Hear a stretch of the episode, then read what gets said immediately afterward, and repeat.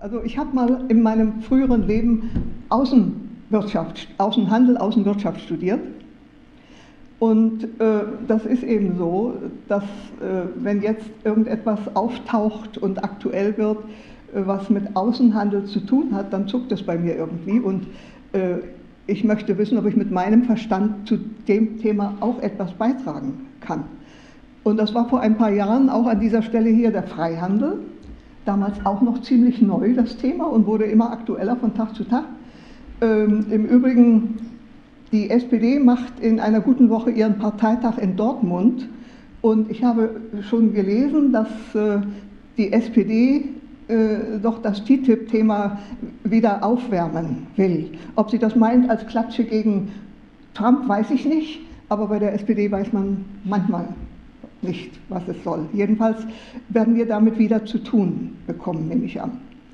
Ähm, und jetzt ist das mein Thema, sind mein Thema diese Exportüberschüsse, die seit eigentlich seit Jahren schon ein Ärgernis im, äh, im weltweit sind, äh, weil Deutschland steht am Pranger wegen dieses exzessiven Exportüberschusses.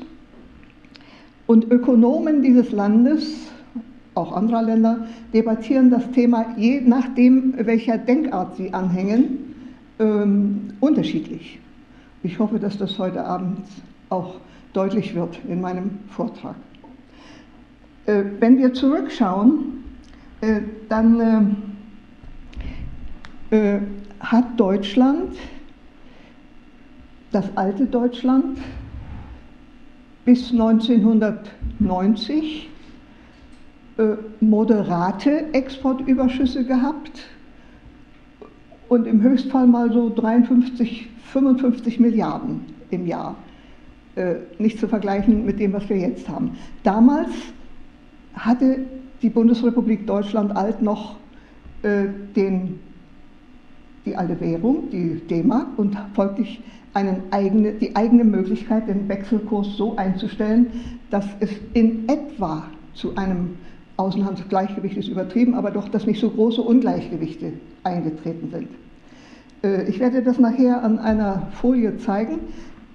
Mit 1990, mit der Einführung des Euro, äh, wächst der Exportüberschuss von Jahr zu Jahr und zwar exzessiv.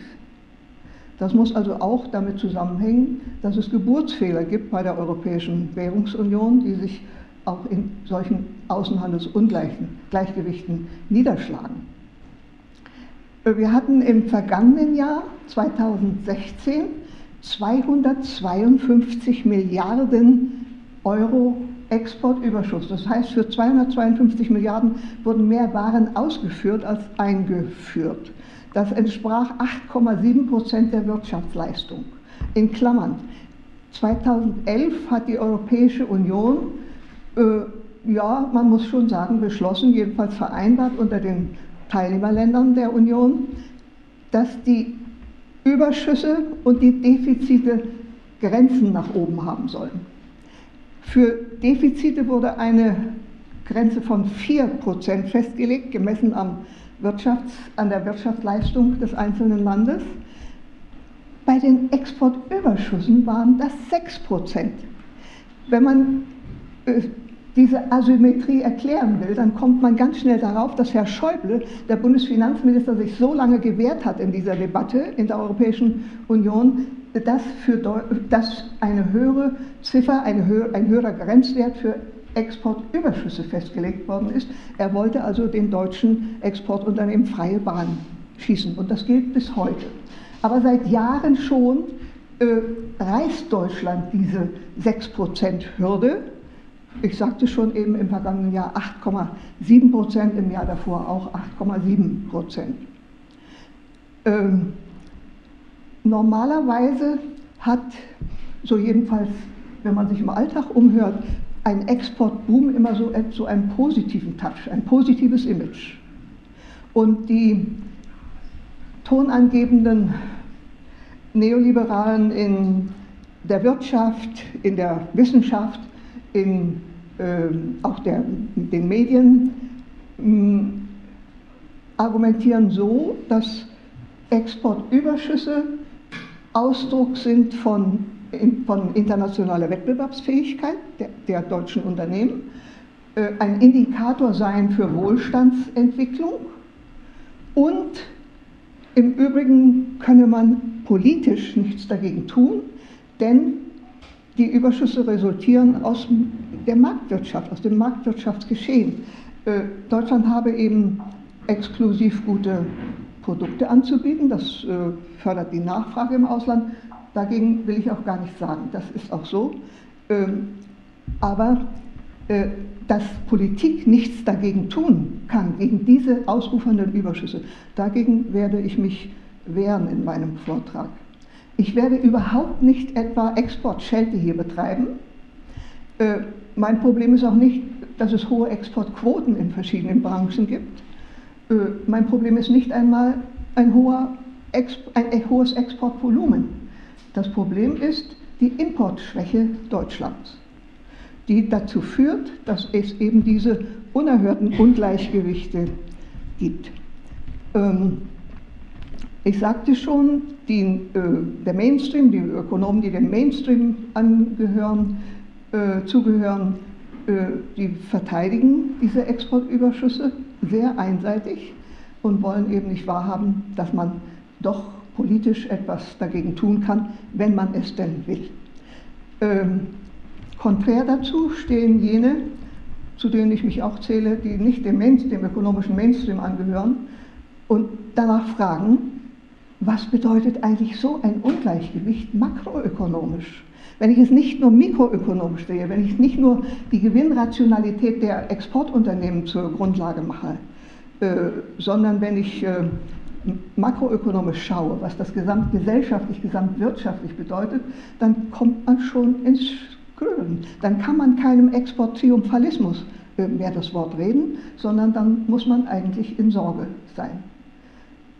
Ähm, das genau wird Gegenstand meines Themas sein, ähm, weil, das will ich vorweg schon sagen, Exportüberschüsse makroökonomisch mindestens zwei große negative Folgen haben. Zum einen bedeutet ein, ein Exportüberschuss, der ja den Hauptbestandteil des Leistungsbilanzüberschusses ausmacht, bedeutet ein solcher Überschuss Kapitalexport. Und Kapitalexport eben in einer ziemlichen Dimension.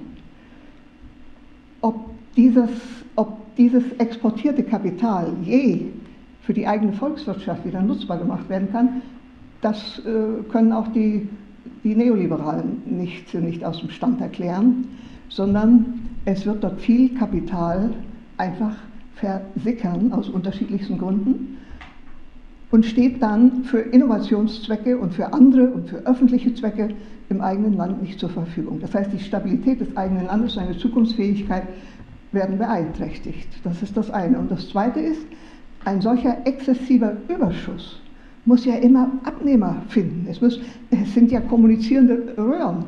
Äh, je mehr ein Land mehr produziert, als es selber verbraucht, desto mehr muss es äh, Länder finden auf der Welt, in, in, in, den, äh, in den Publikationen heißt es immer im Rest der Welt, der Rest der Welt, werde ich vielleicht heute Abend auch mal sagen, das ist ja gar nicht abwertend gemeint. Ähm, also der Rest der Welt muss diese Überschüsse dann aufnehmen, sonst geht das Ganze, Ganze nicht. Und diese Länder, die diese Überschüsse aufnehmen, können das ja nur, wenn sie Kredit dafür bekommen, wenn sie also auf Pump etwas abnehmen. Denn sonst äh, würden, es, würden sie ja nicht diese Defizite bei sich haben, sondern dann würden sie auch mehr exportieren. Aber wenn Deutschland den Ländern, die die Waren abnehmen, nicht andererseits auch etwas abnimmt, bleibt den, diesen betreffenden Ländern nur, entweder sie haben irgendwo noch Cash, was in Anspruch genommen werden kann, oder sie exportieren Gold, was bitte äh, nicht äh, gängig ist, oder sie lassen anschreiben, auf Deutsch gesagt. Äh, und kommen, jetzt, jetzt nehme ich mal ein Wort von Josef Stieglitz, dem US-Nobelpreisträger für Ökonomie, der hat gesagt, ich finde das Bild toll, ähm, diese Länder, die ständig im Defizit leben, weil sie Waren von dem Überschussland abnehmen, die kommen in ein Schuldengefängnis. Er bezieht sich auf äh, ähm, äh, Crusoe, wie heißt, der, wie heißt, der, Roman noch? Äh, Robinson Crusoe. Äh, der, der, Autor von Robinson Crusoe ist äh, Daniel Defoe. Und der hat selbst als Unternehmer in früheren Jahrhunderten einmal äh, Schulden gemacht und kam dafür ins Gefängnis. Und in seinem Roman steht, ich verstehe gar nicht, weshalb man Schuldner ins Gefängnis sperrt. Im Gefängnis können sie die Schulden nicht bezahlen. Und genau dieses Bild, finde ich, hat Stiglitz gut gewählt, um diese Situation zu kennzeichnen für die Länder, die in diese unerhörten Defizite kommen. So, äh, es wird dann am Ende versucht von mir äh, zu sagen, wie man sich vorstellen könnte, äh, eine, eine Näherung von Ex und Import herbeizuführen. Es muss ja kein, Gleich, kein, kein Gleichgewicht sein, aber es, muss, es müssen diese unerhörten, exzessiven Überschüsse abgebaut werden, sonst gelangt äh, die Eurozone an ihr Ende und sonst äh, wird die weltwirtschaftliche Stabilität noch mehr angegriffen, als sie jetzt schon angegriffen ist. Und es droht ja seit Trump sogar so etwas wie ein Handelskrieg, weil der sagt, das lassen wir uns nicht mehr gefallen. Das lassen wir uns nicht mehr gefallen. Nun weiß man bei ihm nie, wie das ausgeht, äh, aber dennoch, in diesem Punkt muss ich sagen, da macht er auf ein Problem aufmerksam, das ja nicht nur Amerika betrifft. Die USA, Frankreich und Großbritannien im Übrigen sind die größten äh, Länder, die Länder unter den großen, die gegenüber Deutschland Defizite haben. Und nicht, nicht einstellige in Milliarden, sondern hohe zweistellige Milliarden Defizite. So, das ist also das Programm. Ähm, ich zu Begriffen will ich jetzt mal gar nichts sagen, das würde zu weit führen, aber jedenfalls so viel vielleicht, ähm, eine Handelsbilanz äh, bilanziert immer Ex und Import und der Saldo drunter ist eben positiv oder negativ. Die Dienstleistungsbilanz bilanziert Dienstleistungsex und Importe und ist dann eben, hat dann eben auch ein Saldo. Handelsbilanz und, Leistungs- und Dienstleistungsbilanz zusammen machen den Kern der Leistungsbilanz aus, die alle internationalen äh, Geldflüsse zwischen Deutschland und dem Rest der Welt sozusagen auffangen.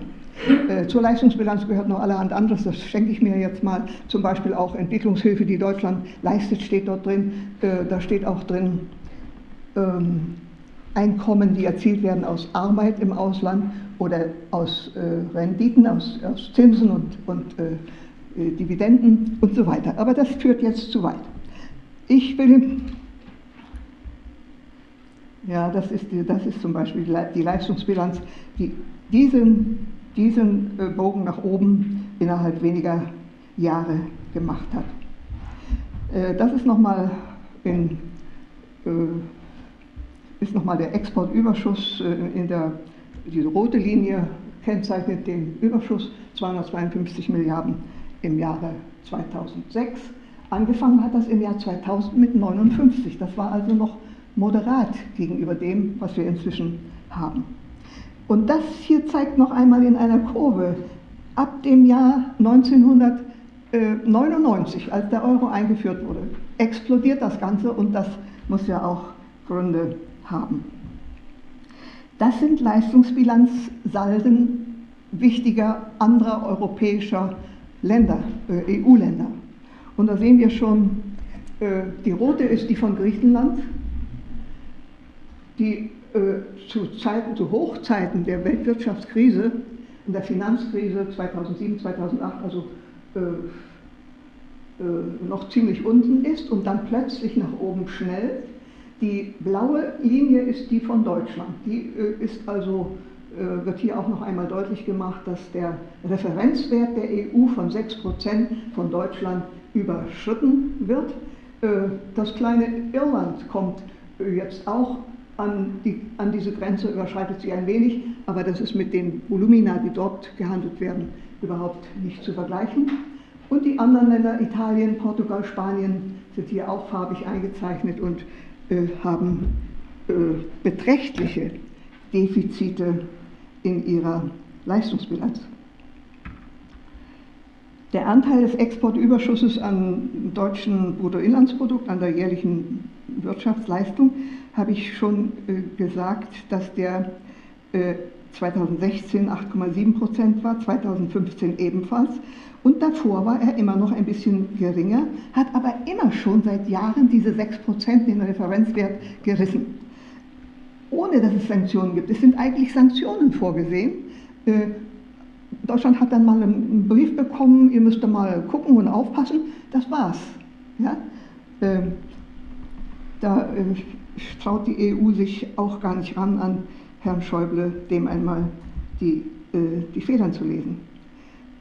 Mm, der Höchstwert lag in den Jahren 2002 bis 2011 bei 5,1 Prozent. Das war also alles noch verhältnismäßig moderat und dann schnellte das nach oben. Wie kommt es zu diesem Exportboom? Ähm, da gibt es das ist allein ein abendfüllendes Programm, ich wollte es in Stichpunkten sagen. Erstens ist Deutschland, hat Deutschland ein Wirtschaftsmodell, in dem der Anteil der, äh, des, der gewerblichen Wirtschaft, des äh, produzierenden Gewerbes sehr hoch ist, gemessen an anderen europäischen Ländern. Äh, in Deutschland gibt, ist das, ähm, der Anteil der, des produzierenden Gewerbes am Bruttoinlandsprodukt 25,7 Prozent. Die Ziffern sind hier aufgeführt, wie das in Großbritannien aussieht, 9,4, Frankreich 11,4, EU insgesamt 15,3. Ich erinnere daran, vor Jahren oder sagen wir mal vor 10, 15 Jahren war die große Diskussion, wir müssen uns von der Industrie zur Dienstleistungsgesellschaft entwickeln.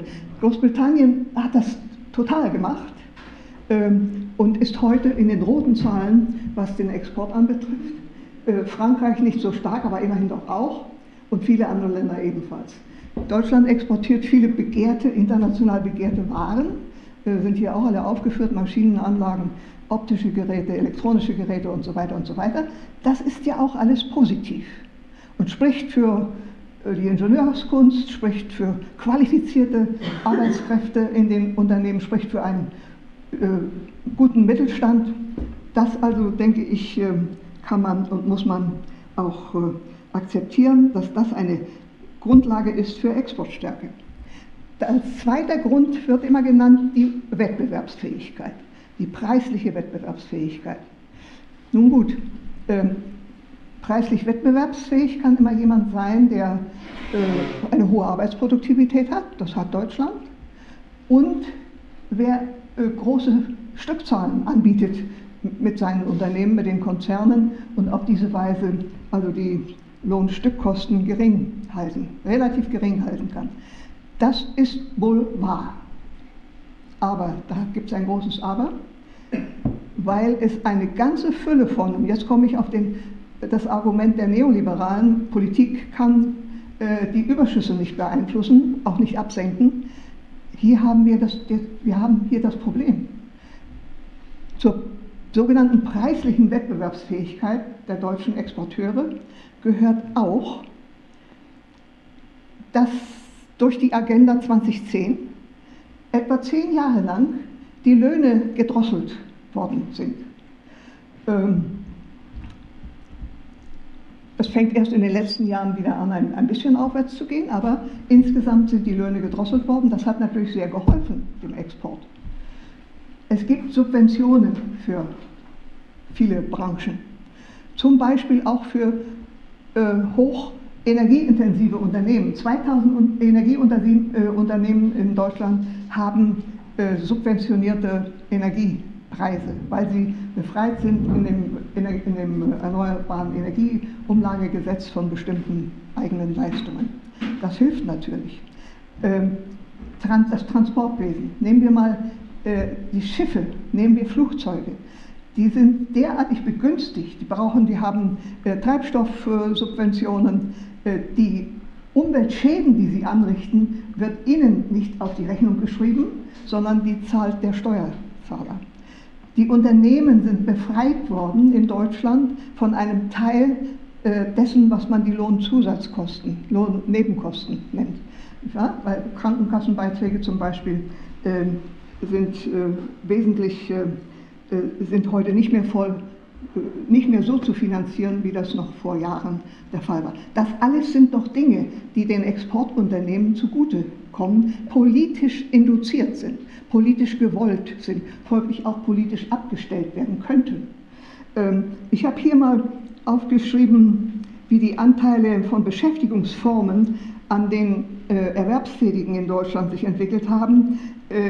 Vollerwerbstätige haben abgenommen prozentual, ähm, geringfügig Beschäftigte, äh, ne, die sind etwa gleich geblieben, aber befristete Beschäftigte äh, und Leiharbeit und viele andere atypische Beschäftigungsformen haben zugenommen mit entsprechenden Lohneinbußen. Und diese Beschäftigungsformen kommen auch den Exportunternehmen zugute, weil sie ja viele, viele Ketten haben, äh, die an ihrer Wertschöpfung beteiligt sind. Ich habe hier auch eine Aufstellung über den Anteil der Arbeitgeber an der Finanzierung der Lohnnebenkosten in Prozent. In Deutschland sind das 22 Prozent. Äh, in Frankreich sind das 32, in Belgien 31, in Italien 27, in den Niederlanden 23. Also auch hier hat Deutschland eine politisch bedingt ein Plus. Äh, darf man mal nicht äh, übersehen, wenn die Neoliberalen meinen, man könne da nichts politisch ändern. Ich habe vor ein paar Tagen einen Artikel gelesen im Tagesspiegel von äh, der grünen Antje Vollmer und dem, die langjährige Bundestagsvizepräsidentin, langjährige Grünen-Abgeordnete und von Peter Brandt, dem Sohn von Peter Brandt, SPD-Mitglied und Historiker. Äh, bitte? Ja, den Sohn von Willy Brandt, du sagst von Peter Brandt. Oh Gott, nicht, von, von Willy Brandt natürlich. Äh, und die, die haben beide etwas, also die, das, äh, der, der, das Ziel dieses Artikels ist, Merkel muss weg. Und dann schreiben sie unter anderem, sie, gemeint ist die Kanzlerin, hat mit den Sondervorteilen der deutschen Wirtschafts- und Finanzpolitik ein Regime der Extraprofite installiert, unter dem alle Volkswirtschaften des europäischen Südens ächzen. Noch kein Ökonom hat erklären können, wie ein System auf Dauer funktionieren kann, das auf hohem Exportüberschuss eines Landes beruht, ohne faire Handelschancen oder Finanzausgleich für jene Partner und Nachbarn anzubieten, mit denen es den weitaus größten Teil des Außenhandels betreibt.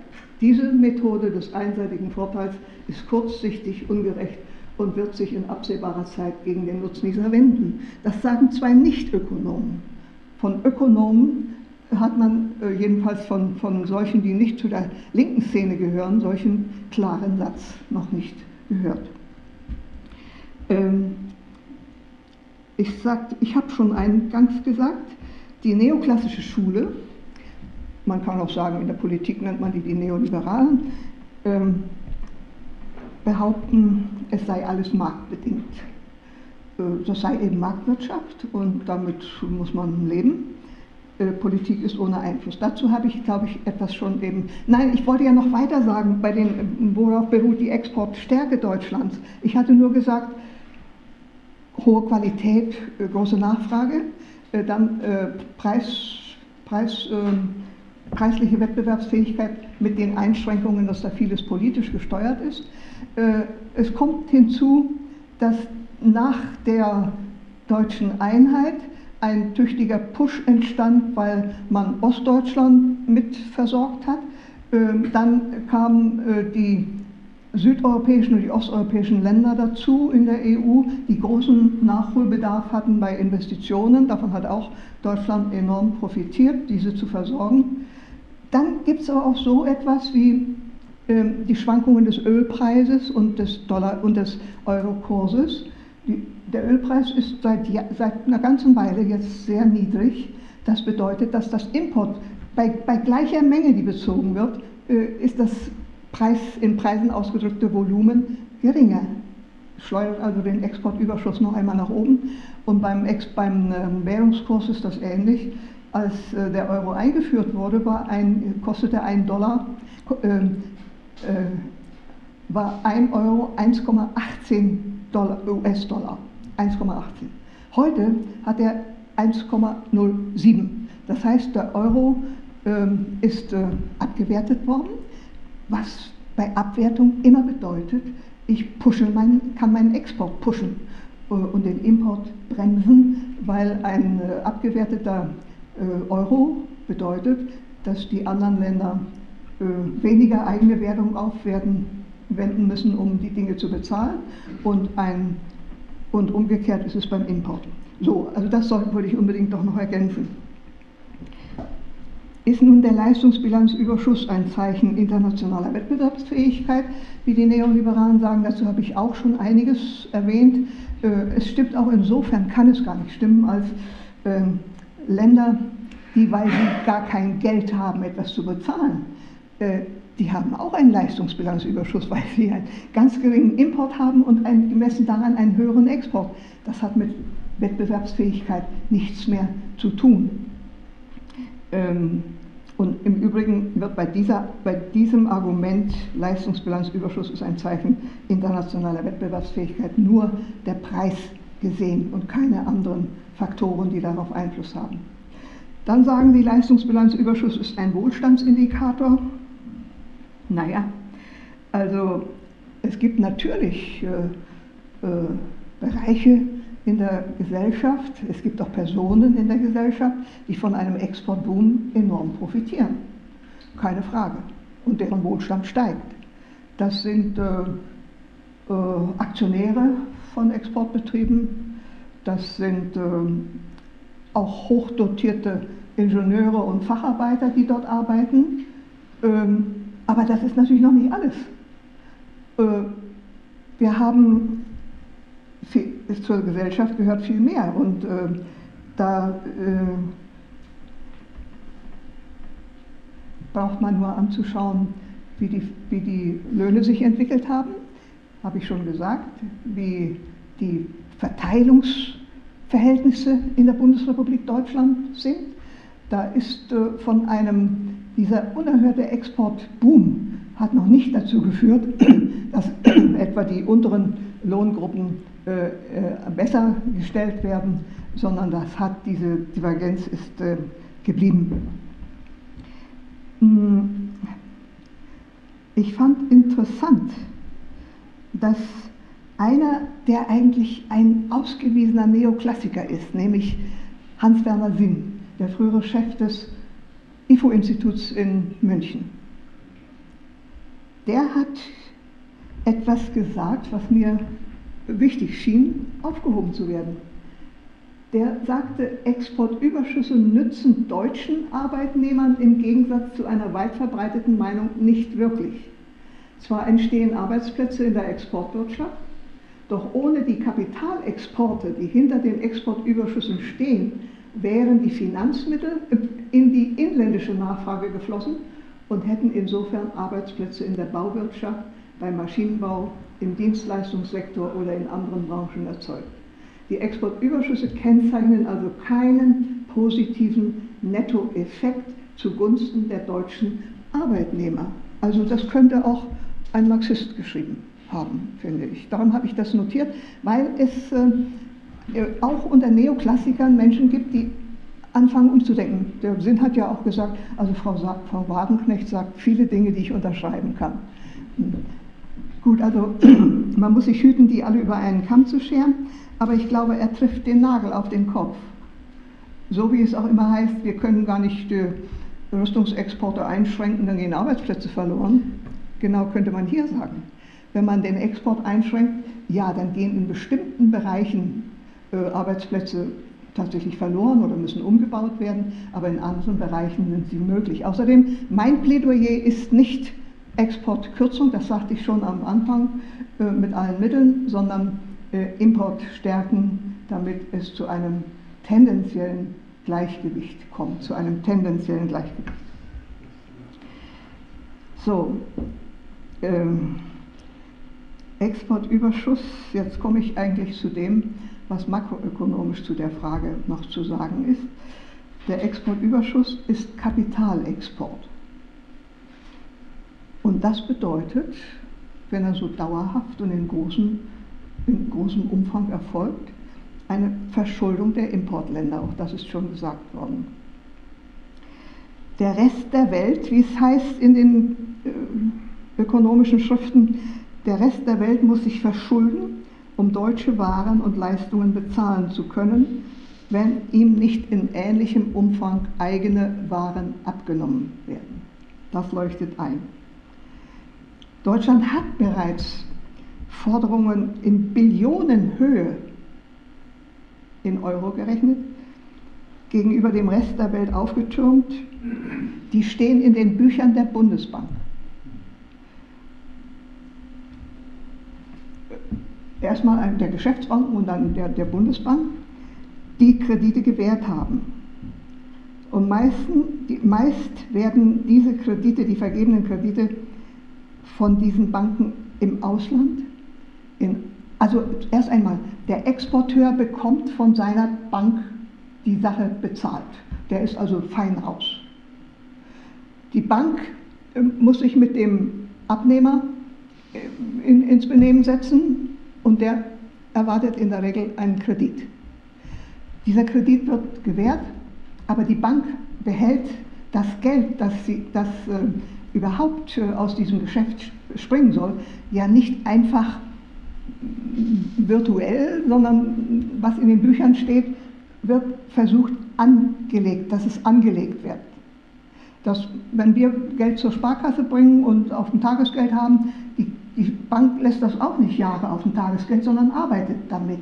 Und so machen das die Banken hier auch im Export und legen dieses Geld dann an, zum Beispiel im Kauf von Aktien im Ausland, im Kauf von Immobilien, von anderen Wertpapieren und so weiter. Und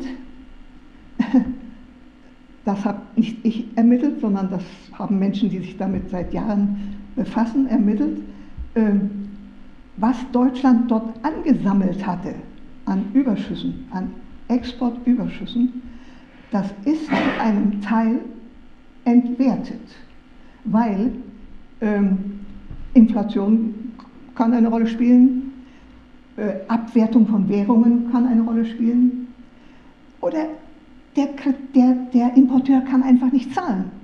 Und davon ist ja in den letzten Jahren die meist, zumeist die Rede gewesen.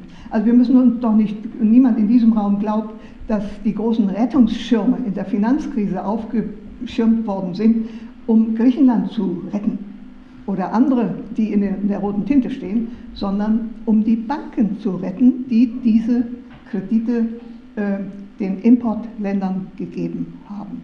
So, und äh, dafür gibt es auch eine, eine Bundesbankstatistik, das Nettoauslandsvermögen, also das, was äh, angelegt worden ist von den Banken in solchen Formen, wie ich genannt habe, Immobilien, in Aktien, in anderen Wertpapieren, ähm, äh, dieses Nettoauslandsvermögen äh, der Bundesrepublik Deutschland belief sich im vergangenen Jahr auf eine Billion 586 Millionen und so weiter Euro.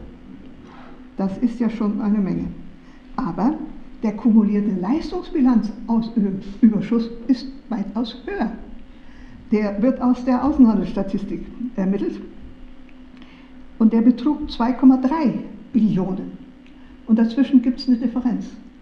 Und das ist eben diese Differenz, von der ich sprach, dass sich da etwas ähm, über Währungskursabwertungen, über Inflation, über Pleite, die Abnehmer können gar nicht zahlen. Diese Differenz beträgt über 700 Millionen. Milliarden. Im Jahr. Milliarden, nee, Milliarden. Milliarden, natürlich Milliarden. 743 Milliarden, 761 Millionen, richtig. Ähm, das sind, ist aus der Bundesbank, also nicht ausgedacht. ähm, und diese Differenz von 743 Milliarden und so weiter und noch ein paar zerquetschte entspricht im Grunde dem Exportüberschuss von drei, fast drei Jahren. Ähm, und man kann sagen, das ist eigentlich dann umsonst äh, geschehen. Dieser Überschuss kommt nicht, da kommt nichts zurück oder jedenfalls auf längere Sicht noch nicht.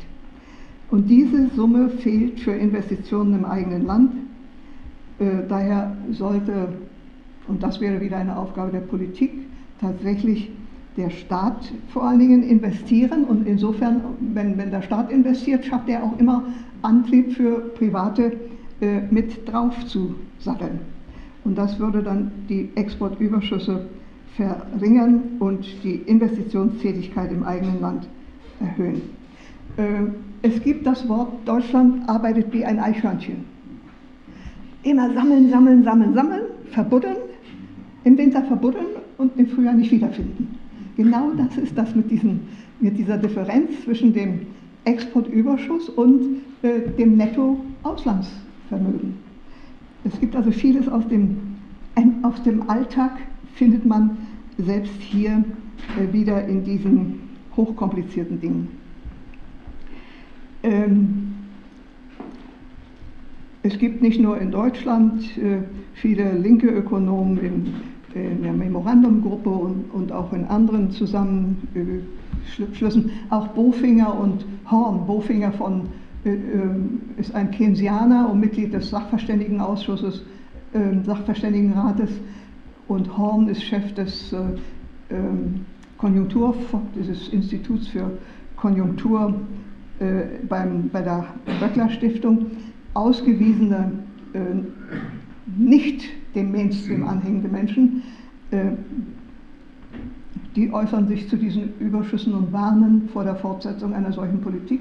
Aber es gibt auch im Ausland ähnliche Menschen, zum Beispiel der Wiener Ökonom Leon Podkaminer, der bringt das so auf den Punkt.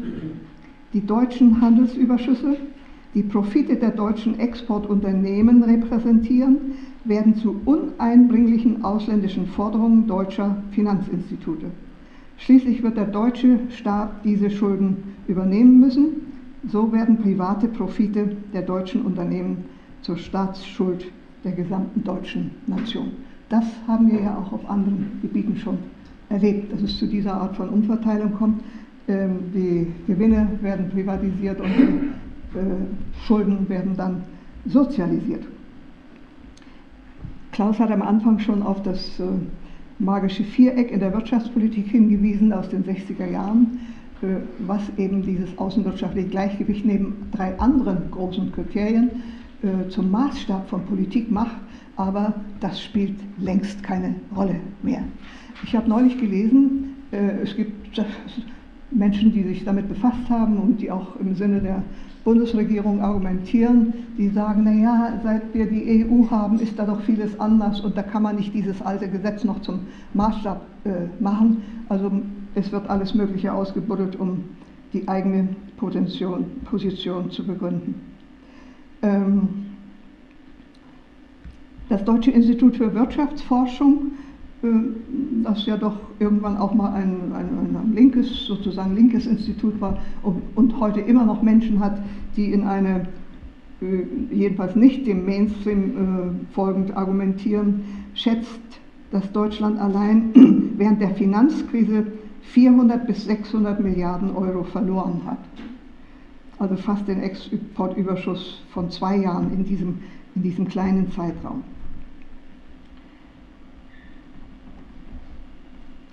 Äh, Wirkung auf die Defizitländer äh, habe ich zwischendurch eigentlich auch schon dazu argumentiert. wenn, sie, wenn sie nicht Waren haben, eigene Waren haben, die ihnen abgenommen werden, äh, dann müssen sie am Ende auf Pump kaufen. Und da hat schon in Griechenland belaufen sich die Staatsschulden inzwischen auf 320 Milliarden Euro. Das ist kein Pappenstiel. Und jeden Tag hören wir, dass sie immer noch nicht zu einer Lösung gekommen sind für dieses Land und seine Bevölkerung, die darunter leidet. Adam Smith hat, dem wird zugeschrieben der Satz, es gibt zwei Wege, eine Nation zu erobern und zu versklaven. Der eine ist durch das Schwert, der andere durch Verschuldung. Auch schön gesagt, finde ich. Ja, ohne das Denn die Schwert nutzt die Verschuldung auch nichts. Bitte? Ohne das Schwert, die Drohung des Schwertes nutzt die Verschuldung auch nichts. Wenn Sie sagen, äh, ja, Schulden sind Schulden, aber wir bezahlen nicht, würde das auch nichts nutzen. Auch ja. immer noch die Gewalt dazu. Ja. ähm, und da die, äh, die deutsche Regierung, wir verfolgen das, nutzt diese schwache Position der Defizitländer, um denen diese Austeritätspolitik überzuhelfen, womit alles im Grunde noch viel schlimmer wird. Ich ähm, will mal versuchen, bis hierher ein Fazit zu ziehen. Äh, tatsächlich ist aus meiner Sicht ein hoher Export bzw. Leistungsbilanzüberschuss, der Exportüberschuss ist der Kern des Leistungsbilanzüberschusses, ein Zeichen für eine leistungsfähige Exportwirtschaft, aber zugleich auch dafür, dass die Binnenwirtschaft, sprich inländischer Konsum und Investitionstätigkeit, im Vergleich zu den Exporten zu schwach ist. Wir haben von 1999 bis 2015 eine Verdopplung des Exports, aber der private Konsum stieg nur um 15 Prozent. Ähm, Im Grunde wird also zu wenig für die Zukunftsfähigkeit der einheimischen Wirtschaft getan. Statt Güter selbst zu konsumieren oder zu investieren, werden sie dem Ausland auf Pump zur Verfügung gestellt. Und Deutschland erhält dafür Wertpapiere, mit denen man, äh, wenn es schief geht, äh, also einen Ausgleich nicht äh, bekommen kann. Was könnte man tun, um eine Näherung von Ex und Import anzustreben? Erstens, und das ist eben wieder ohne Politik, die das will, nicht zu machen, erstens sollten die Löhne grundsätzlich im Rahmen des Verteilungsspielraums steigen. Das heißt also Arbeitsproduktivitätssteigerung plus Inflationsausgleich.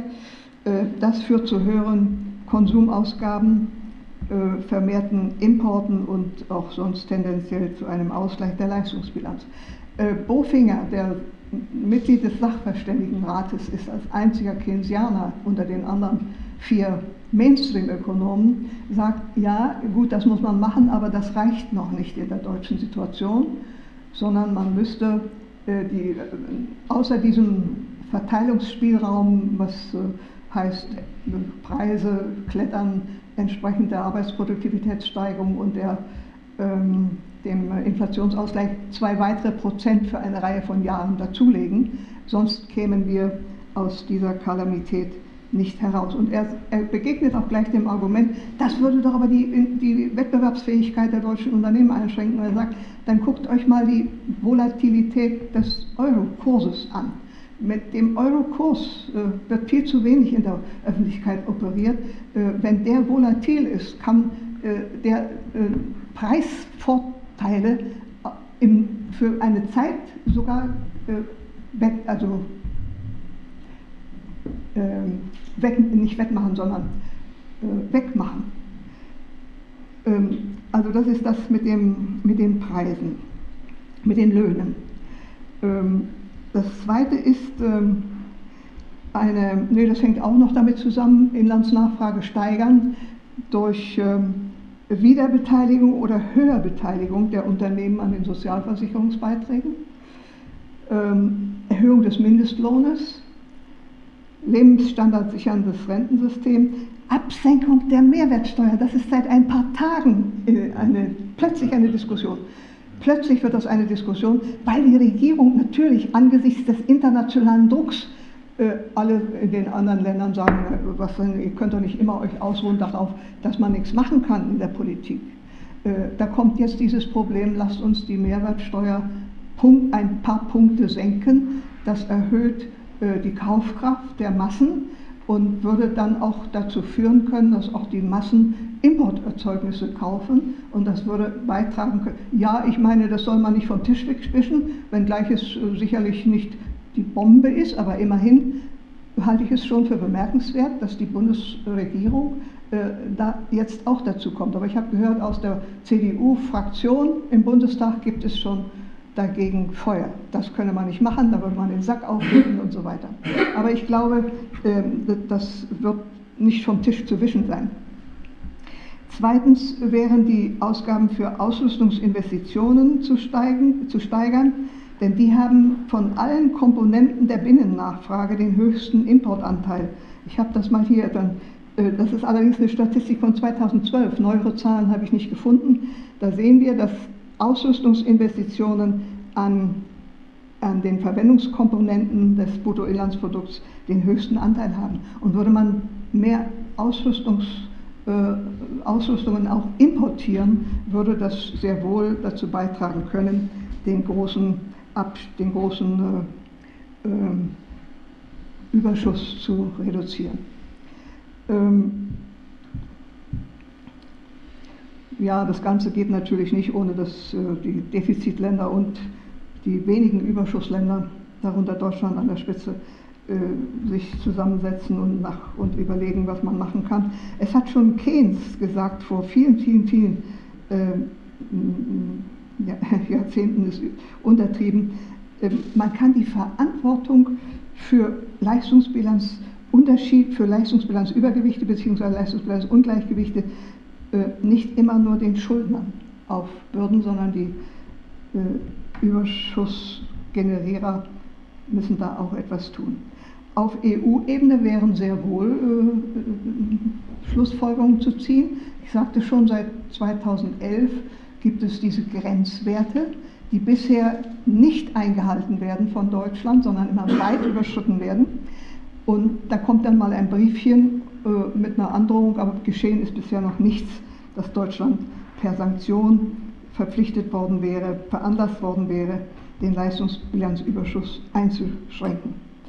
Ähm, da gibt es unter linken Ökonomen die Debatte, ähm, kommt zum Beispiel aus dem Konjunkturforschungsinstitut der Hans-Böttler-Stiftung, man solle die Grenzwerte auf plus 2 und minus 2 Prozent des Bruttoinlandsprodukts festlegen. Äh, andere sagen 3 Prozent, also ist egal, aber auf 6 Prozent für die Überschüsse, äh, da, das unterstützt kaum noch jemand. Aber auch Wirtschaftswissenschaft und äh, Wirtschaftspolitik haben Aufgaben. Äh, dieses Problem zwischen Eigennutz und Gemeinnutz ist ja in der Mainstream-Ökonomie kein, kein Thema. Da geht es um unternehmerische Gewinnrationalität, äh, um äh, ja, äh, unternehmerische Gewinne. Es geht um einzelwirtschaftliche Rationalität. Die gesamtwirtschaftliche Vernunft ist da nicht ausgeprägt oder wird nicht angesprochen. Das ist ein Thema, um das sich auch die Wirtschaftswissenschaft äh, kümmern muss.